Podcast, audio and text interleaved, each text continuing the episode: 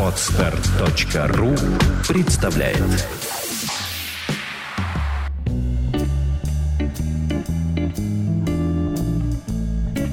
Добрый день, дорогие слушатели. С вами подкаст «Психология, мифы и реальность». С вами один из ведущих, Андрей Капецкий. А в гостях у нас сегодня Владимир Александрович Иванов. И сегодня тема нашего подкаста «Блиц». Добрый день. Здравствуйте. Итак, Владимир Александрович, мы будем сразу да, к вопросам и поехали. Так интереснее, уже все знают, что мы делаем эти блицы специально, чтобы как можно больше вопросов озвучить.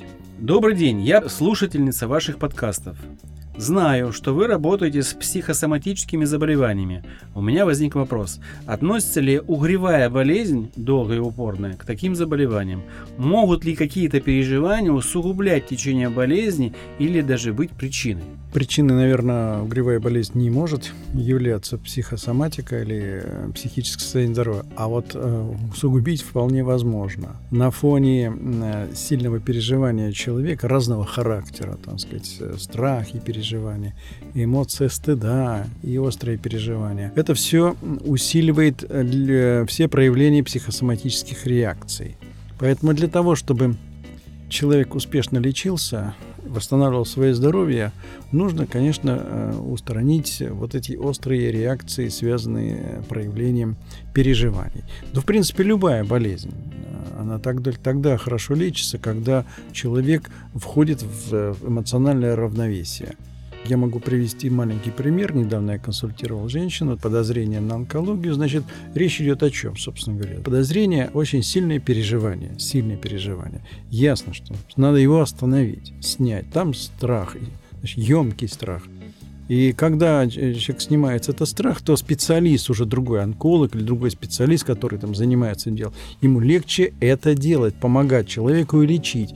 Поэтому мы сразу говорим, для того, чтобы лечить любое заболевание, нужно привести человека в психоэмоциональное равновесие, чем мы, собственно, и занимаемся.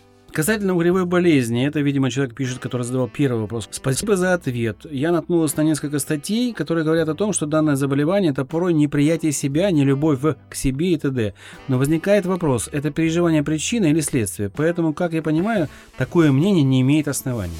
Понимаете, здесь надо всегда ввести разницу или границу провести между психосоматическим, чисто соматическим э, заболеванием, когда связано, скажем, эта болезнь. Если человек был инфицирован гриппом или другими какими-то инфекциями, здесь психосоматика ему э, не относится, э, вернее, к этой психосоматике не относится. Но другое дело, эмоциональное состояние может помочь справиться с заболеванием и быстрее это сделать. Здесь надо понять источник этой проблемы есть психосоматические проблемы да, и возникновение болезней, источник психосоматический, а есть другого характера. Поэтому угревая болезнь, скорее всего, не относится к этому явлению. А то, что психика помогает справляться с другими, значит, с этими явлениями успешно, здесь вне, вне всякого сомнения. Да. Нужно обратиться к себе и хорошенько поработать прежде всего с эмоцией стыда.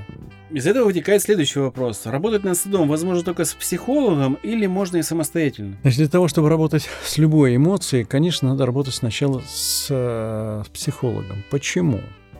То есть нужен специалист, который может помочь разобраться, как возникает эмоция и как правильно размыслить это переживание с тем, что его прекратить. Задача в чем заключается психолога? Показать, как правильно э, справиться с этим переживанием, научить человека самостоятельно потом справляться с этими э, чувствами. Это не только эмоции стыда и все остальные. Если человек научился, дальше он это делает самостоятельно. Мальчик 6 лет, очень активный, не доделывает задание до конца. Привык все делать быстро, эмоционально и как получая, и как получится. Для галочки. Из-за этого быстро устает. Подскажите, пожалуйста, как его усилия направить в качество, а не в скорость? И какими словами это лучше делать? Это вопрос, я так понимаю, будет интересовать многих родителей много непосед таких. Да, действительно, когда мы занимаемся воспитанием ребенка, да, мы прежде всего должны развивать в нем вот это, э, формировать устойчивость внимания.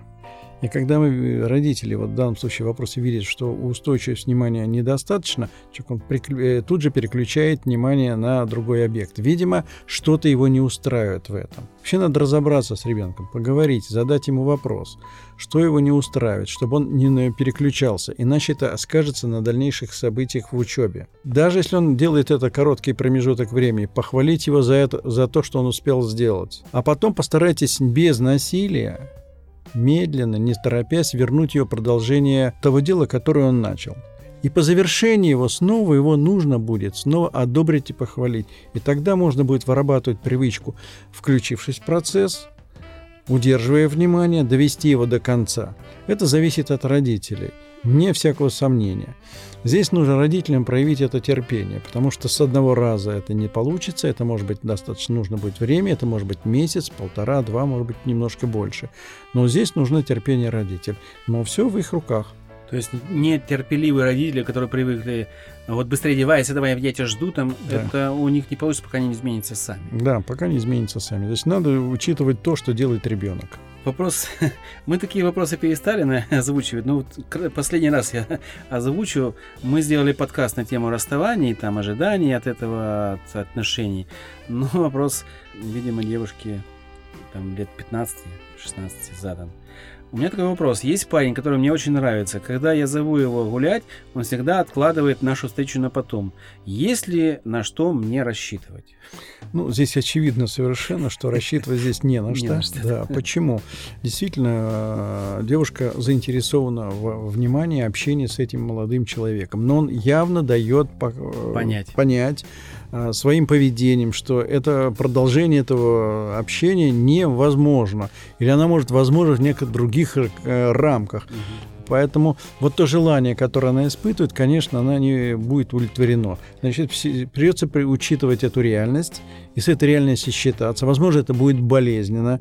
Вот мы, собственно, учим людей, многих людей, не только в этом возрасте, и более возраст, э, старшего возраста, увидеть реальность и безболезненно расстаться. Угу. Потому что, расставаясь с, э, с человеком, это не значит, что кончается жизнь. Мы говорим о том, что это может завершиться один э, цикл любовный, да, и начаться другой любовный цикл. Я думаю, что вот это, собственно важнее и мудрее в нашей жизни, и это правильное понимание жизни. Я могу добавить от себя. Я все-таки уже считаю себя человеком саноенного мышления, ну, образа мышления.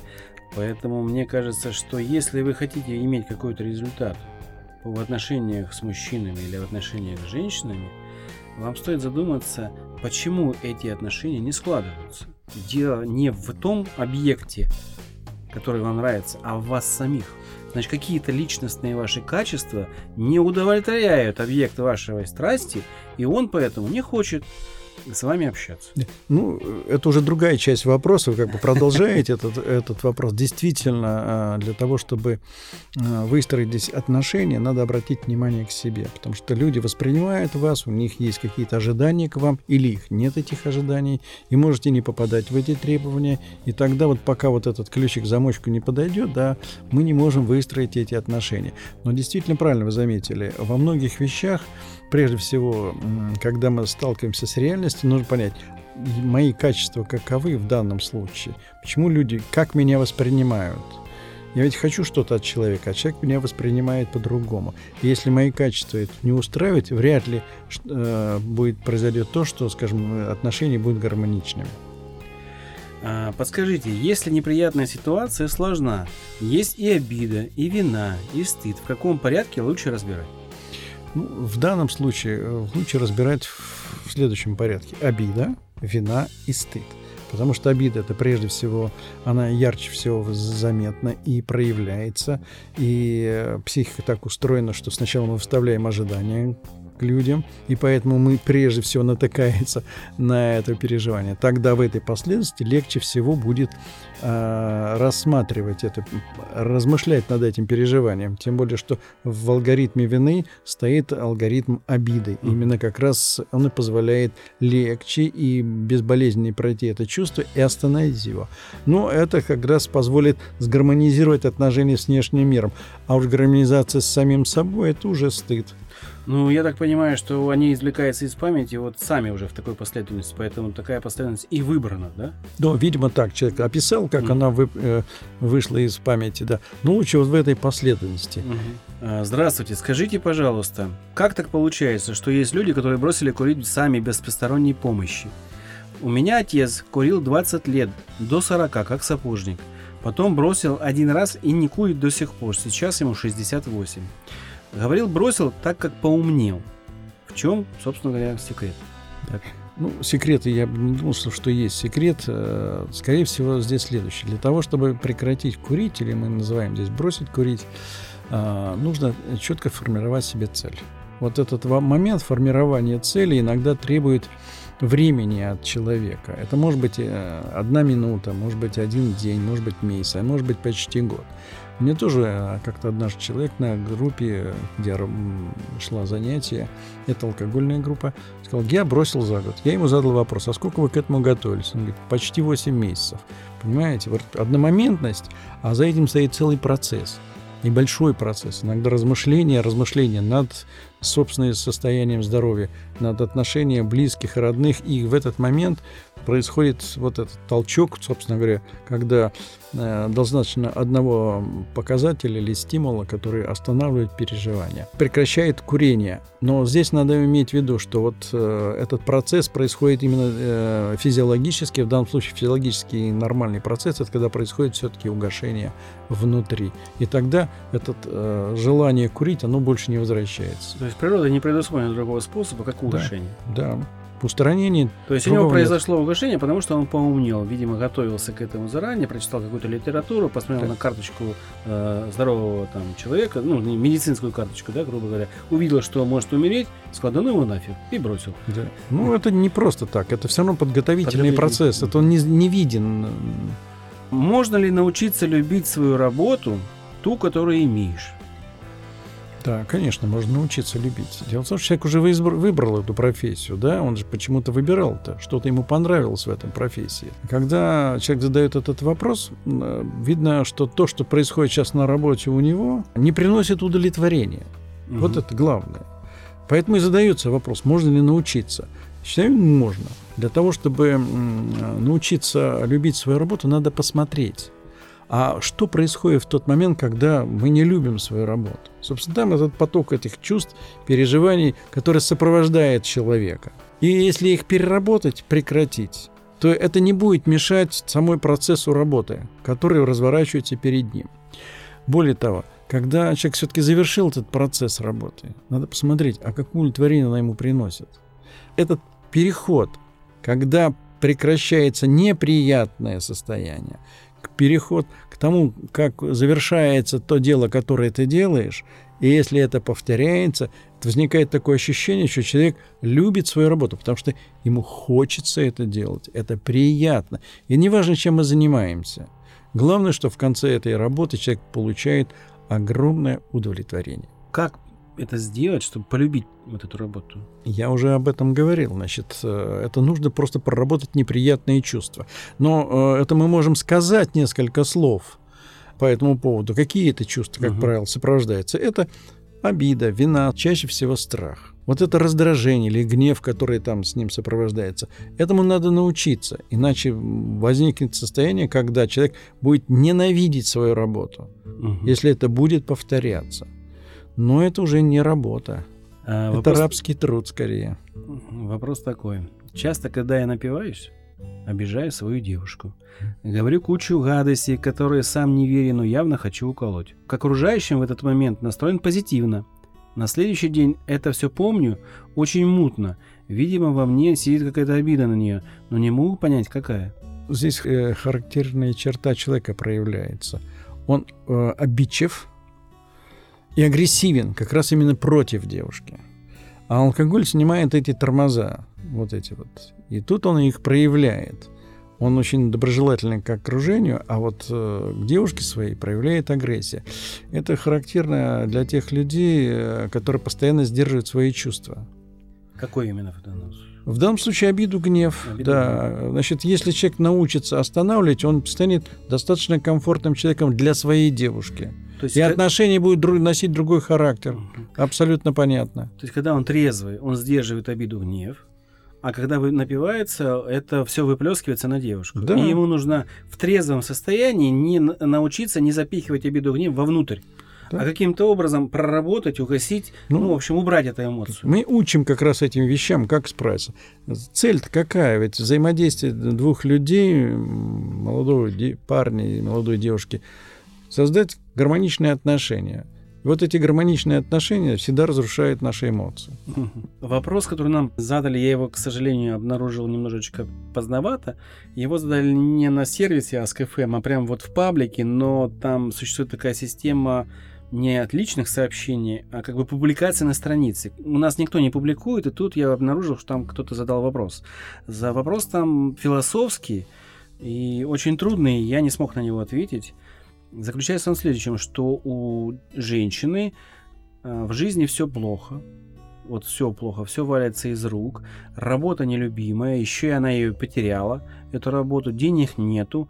Как в такой ситуации выжить? Что нужно сделать, чтобы э, прийти в жизненно нормальное ну, состояние, в котором можно искать новую работу, то есть, ну, какую-то цель поставить, как, как в таком сложном переживании, оно, видимо, здесь э, многогранное, это переживание, там и стыд, и обида, и вина, там все, да, за, за включает. Как, как быть в такой жизненной ситуации? Когда все плохо, уволили, возраст не позволяет, видимо, уже куда-то пойти на другую работу, плохо берут, и хочется закончить жизнь, грубо говоря. Итак, так- Да, и так перед человеком изменилась ситуация, да.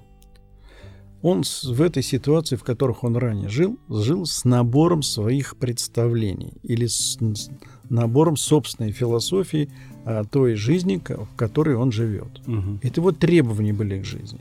Наконец, требования, э, жизнь сама изменилась, а требования к жизни не изменились. Вот в этом противоречии человек и живет. Для того, чтобы выжить, коротко можно сказать, нужно менять эту философию.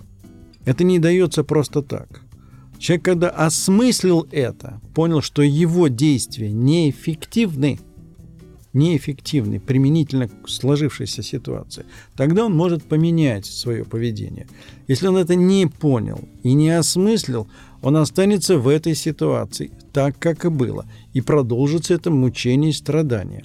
Это не гибкость человека в этой жизни. Но если он это сделает, он действительно приобретет другое ощущение жизни, и тогда у него появится и работа, и это другое восприятие, и другие люди, и друзья. Вот это. Это не значит, что надо всю, всю философию менять, а нужно применительно к той ситуации, в которой он находится. Последний вопрос в сегодняшнем Блице. Это вопрос будет интересен тем, кто ездит часто в командировки. Здравствуйте, специалисты чувств покоя. Как справляться с тоской по дому? Такое ощущение, что она меня просто убивает. Поездки обычно от двух недель до месяца. Начиная с третьей недели одолевает тоска. И что-то в этот раз как-то особенно сильно. Видимо, эта поездка уже более чем три недели. Как справиться с тоской по дому в дальних командировках? Как, как если быть тоской не только в дальних и дома, когда мы тоскуем по каким-то другим вещам. Прежде всего надо остановиться и успокоиться. Мы это называем воспроизвести чувство покоя, да? А потом понять, чем вызвано вот это ощущение. Что такое тоска по дому? Разобрать ее на составляющие. Или понять структуру, из каких образов стоит эта тоска и какое чувство тем самым вызывается. Эта тоска вызывается там то, что расставанием дома, что-то хотелось сделать, да, но это еще может быть включен процесс и то, что делаем мы на расстоянии, может быть какой-то страх есть. Это элементы, которые мы все равно при встрече с человеком начинаем разделять, с тем, чтобы их прекратить и научить это делать. Важное в чем? В чем суть, э, собственно, любого вопроса, который мы разбираем? Умение человека понимать свои чувства. Это в этом главное и умение остановить то неприятное состояние или переживание, которое возникло. То есть не преувеличивать тот вред, который наносится разлукой. Да. А это просто показатель, что, как я взаимодействую с внешним миром. Всего лишь на все. То есть, если человек преувеличивает этот вред, да, ему от этого плохо, он сам себя накручивает и от этого тоскует. Вопрос в другом, скорее. А, надо увидеть, что, чем вызвано, вернее, чем вызвано это состояние. Это взаимодействие с э, обстановкой того, что есть. Чем она вызвана? Структуру. Мы не можем сейчас сказать точно. Мы всегда это делаем тогда, когда человек сидит перед нами, и вместе с ним разбираем события. Мгм. Так же, как страх разбирается. Он же а вскрывается облик страха. Так и здесь нужно вскрыть, э, из, из чего состоит эта тоска. То есть убрать напряжение нужно. Да, а потом это все шаг за шагом разбирается. Как всегда, там есть эмоции. Все, спасибо, Владимир Александрович, за отличные ответы. Наш блиц закончен. Записывались мы в прекрасной студии MN Records а, Владимира Нелюбина. За пультом один из наших звукорежиссеров Андрей Щитов. А с нами был Владимир Александрович Иванов. До новых встреч. Спасибо вам. До свидания.